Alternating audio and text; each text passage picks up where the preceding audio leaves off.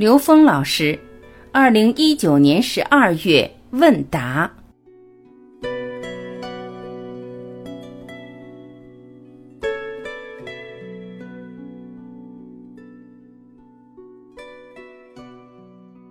问题一，这是一个很实际的问题。有人主动想与我合作运营一个项目，本来是件好事。可是，在接触过程中，让我看到且感受到了对方的操控欲的个性，担心未来合作会产生麻烦。请问老师，这是直觉的决定，还是认知的障碍？刘峰老师回答：这个问题非常具体。你前面说本来是好事，你的第一直觉、第一感觉，你是接纳这件事情，但你是凭直觉去接纳它的。如果你接纳了这件事情，而这件事情不像你所想，你本来要做成一件好事，但你发现这件事做不成好事，那这时你要回过去想想，我为什么当时接受这件事情？我的什么认知让我认为这件事是好事？而这个时候，你那个认知就可以颠覆，颠覆了以后，你对这件事情的判断就有了一层新的认识，这是在第一层的问题。如果你认为我接纳这件事情已经做了决定，那接下来发生的事情也是功课。那这时候你就会发现他有操控欲。那么你就想一下，我为什么会发现他有操控欲这件事情？这有两种可能：一个是他在提醒我这件事的未来不是我一开始想的那么简单，那我要用我的智慧去面对这样的题目。而在这个同时，给了我一个题目，我要审视我自己。我在跟别人做事的时候，我是否有操控欲？因为如果你没有操控欲的话，操控欲根本呈现不到你的生命中来。这是另外一个功课，也就是这个功课让你真正的知道，在现实之中，并非有所谓的操控欲会对这个世界产生偏离主轴的一种影响。同时的这件事情，因为一方的操控欲，可能他的未来会出问题。但是你现在产生了一个东西叫担心。首先，担心本身就是一种烦恼。如果对未来产生担心的时候，那你是在拿未来不一定发生的一个错误惩罚自己。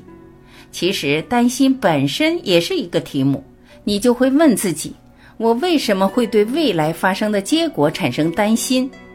如果你这道题你刚开始做，你就在担心你做不对，完成不了，那你这道题完成的概率就极低了。如果你面对一道题的时候，你会相信自己本自具足，自己没有完成不了的题目，没有完成，只能说明自己的功课还没做到家，好好做功课就对了。所以你这道题目有好几个层面，你从各个层面都可以去觉察，你做也对，不做也对。这没有说你选择对错，只是你选择了哪个层次的问题，让你自己超越你自己的认知障碍而已。把它当成一个综合应用题，你就会很坦然，你就会真正用你的智慧去面对它。而且你也可以在解题的过程中不断的挑战自己的认知障碍，而在突破自己认知障碍的时候，这件事会分阶段的去达成。每一次达成都是对本自具足的一次验证，而每一次偏离和失败也都是让自己开始觉察自己，是颠覆认知的一次提升的机会。所以这里是认知障碍还是直觉？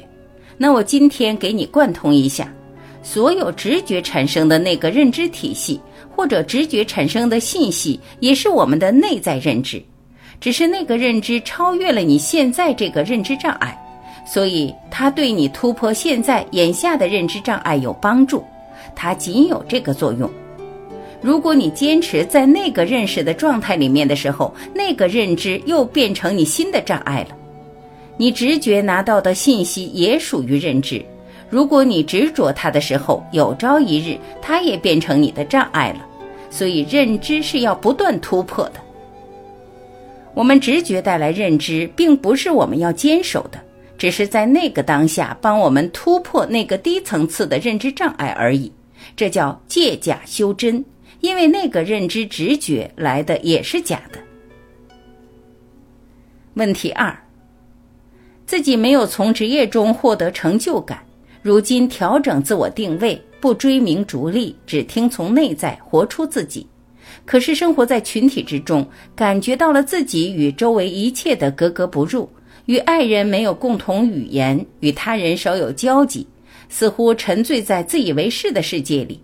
比如学历提升、自我精进等，好像觉得人生缺少点方向感，底气不足。此时怎样才能做到愿望与生活的无缝交融？也就是缺少 N 维大愿真正落地在三维的深刻解读。刘峰老师回答：“这里首先从第一个逻辑，自己没有从职业中获得成就感，这一个初始的指令就已经很说明问题了。我们做职业目的是什么？如果你需要获得成就，没有获得成就感，就是告诉你，做事业不是要为成就感而做的。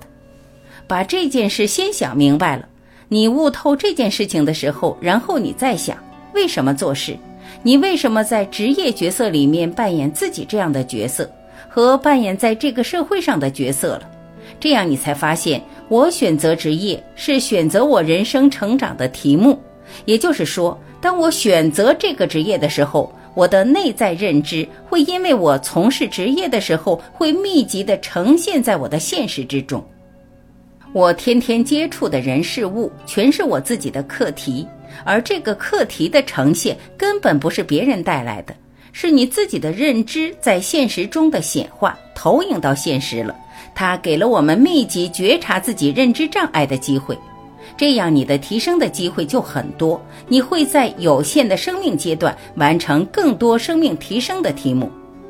而且能让你自己在每一个当下在提升的状态之中，这时生命中所有的挑战，包括在职业生涯中产生的心灵挑战，在我们的生命中可能产生的挑战面前，有勇气去超越它，用大愿去超越它，这样我们就超越了生命的极限，我们就在这个过程中去验证本自具足。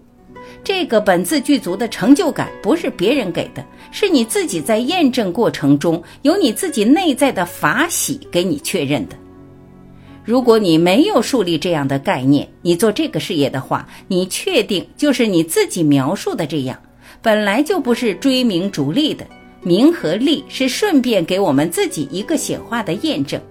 当你把它当成一个验证本自具足的一个显化验证，而不是你自己追求来的东西的时候，你拿到名利，你也很自然，你也不会内疚，也不会纠结，但你也不会躺在这种名利上沾沾自喜，不会觉得这件事情除了验证本自具足之外还有什么意义。很多人觉得名闻利养，名气大了，获得的利益的机会就多了。而获得利益多了，又可以用这个利益去买名义，去投资名义，所以他只在名和利的两个里面周旋，那这个就等于无名，他自己把自己困在一个表象的能量状态。当他知道所有的名和利的来临不过是有心栽花花不发，无心插柳柳成荫，在验证本自具足的时候。一点点验证而已，你对他并不觉得除了能够证明本自具足的一个阶段性的小小验证一下以外，没有任何意义。站在这个格局上的时候，你既不会追名，也不会逐利。它并不是你回避人生功课，并不是跟周围的世界不能融合。其实跟周围世界格格不入，这也是自己的功课，因为这种格格不入，并没让你产生自在。如果你很自在，你也不会提出这个问题了。所以，这种不自在也是说明你为什么会对周围的世界格格不入，为什么会对身边的人没有共同语言，就说明你自己有很多障碍，认知的障碍把你屏蔽在了一个有限的空间范畴里面。你的本自具足本来是一个无限的，你没有任何障碍，那些障碍全是自己认知造成的。那你就通过这个题目来觉察一下自己什么认知，让自己障碍在这么一个狭小的意识范畴里面了。当你有大愿的时候，你身边面对的一切无不是功课，没有一件事情不是功课。而且你完成每件功课，因为有大愿，你不会很吃力，你不会认为这件事会要掉你半条命才能解决这样的问题，你会觉得这是你顺手就能解决的，因为你的大愿跟你面临的问题相比，问题太渺小，太渺小。所以，大愿跟三维空间里所有的事情都有关联。问题三，请问吃素对修行的影响？济公活佛说：“酒肉穿肠过，佛祖心中留。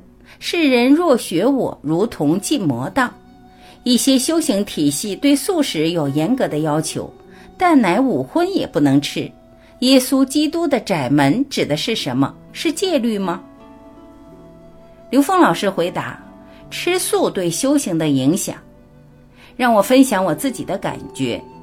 动物的灵也是三维的，如果我们没有能量去转化这些能量进入高维的话，这些三维能量在被宰杀、被杀戮时候的那种恐惧的能量波存在于我们这个空间。那么，当我们吃它的时候，等于跟它有交集、有干涉。”那这部分能量会影响我们修行的清明，所以这是我选择吃素，为了保持我相对的清明。多一事不如少一事，我惹了一些麻烦，我就得去解决，所以我选择的是不吃，让我保持清明。我吃素二十多年，这件事情对我的影响很大，这也是我随时下载和转载这些高维信息和智慧信息的一个条件。它会让我内心对于一般的情况更清明些。另外，吃素对我来说验证了一个心法，因为我吃素就是一个转念，就彻底完成了，我就没有再对荤有任何的贪着，也不会起念了。我才知道，原来人转念的力量如此之大。当你转过以后，你过去觉得完全舍不得的那些东西，瞬间就可以放掉。这也是对我来说一个心法的践行，不是所有的人都是这样，但是这件事对我有效，所以我选择吃素，并不是说所有人都必须吃素，这是每个人自己的选择，你选择在哪个层次是自己的事情。但是如果有人跟我谈起吃素来讲，那我会把这个观点表达出来。我发现，当我跟人去谈吃素。谈过以后，很多人那次谈话、那次交流会对他产生深刻的影响。有些人第二天就吃素了，所以自己的决心是重要的。济公活佛说：“酒肉穿肠过，佛祖心中留”是什么意思呢？就是达到了一定的境界，他知道所有的东西都是自己投影的像，他有能力去转化所有像的能量走势。所谓他喝酒吃肉的时候，这个状态，他完全知道自己的高维是可以把这些能量全部转化成同样一个高维状态的时候，就是我们所谓的超度。在基督教里说不吃带血的肉，其实希伯来文里面带血和带灵的肉是一个概念，所以他说不吃带灵的肉。在伊斯兰教，他们也只吃阿訇宰的牛羊，为什么？阿訇在宰牛羊的时候，把他们的意识超度了。他不用“杀”这个词，他用的是“宰”。为什么是宰？因为我们知道有一个词叫“主宰”，只有主，只有恩为智慧，才有可能主宰。所以你有这个本事，能够超度这些生命，超度他们的意识，让他们进入更高的维度。那你放心，你吃什么都没问题，你可以转化所有的相。但如果你还没有到那个境界的时候呢？不吃可能是一种最方便的选择，因为你要看一看你吃肉是一种随顺的状态，还是因为口欲之欢。如果你是口欲之欢，那你借用这个方法去超越自己被欲望控制的状态，这也是一种修炼，也是一种验证。验证你可以做到心想事成，再难的事情，在别人眼里达不到的事情，你一念之转就达到了，这也是一种修行。那么至于自己设定什么样的要求，这是我们自己选择的。吃蛋奶也好，五荤也好，当你选择了，你就自然转向。这就是一个验证本自具足，验证自己是主宰，投影源决定投影像的概念。所谓耶稣基督的窄门，指的是在三维空间里面横向的能量关系的纠缠，而真正回归神的这条路是要有愿力来引领，需要真正有方向。所以，这个窄门实际指的是发愿修行这条路，是需要我们超越现实中的障碍，超越各种障碍、各种题目。那么，在佛教智慧里面，也专门提到了阎浮提刚强众生。什么是阎浮提刚强众生？就是我们执着的三维认知。这个认知已经牢牢地建构在我们的意识系统里面。超越认知，达到内在圆满的提升，需要大愿的引领。信为道源功德母，需要在这个格局之上，我们才能真正的走向我们终极成就的这条路。修行人多如牛毛，成道者凤毛麟角，指的就是这个意思。但这也牵扯到你自己修行到什么境界。当你修行到一定境界的时候，你周围全是修行人，而且全是成就者，或者说你的成就者占的比例越来越多。当你真正你自己圆满成就的时候，你视野里面已经没有不是成就者了。这件事也是一个很简单的逻辑关系。你看到这个世界成就者多还是愚痴者多？只说明你自己内在圆满的程度而已，说明不了其他任何问题。所以周围人不断的成就，见到认识的人不断的成就，新认识的人都是些大成就者，外在世界就在验证我们修行的果位。所以从这个角度来理解这个问题，可能帮助我们更通透。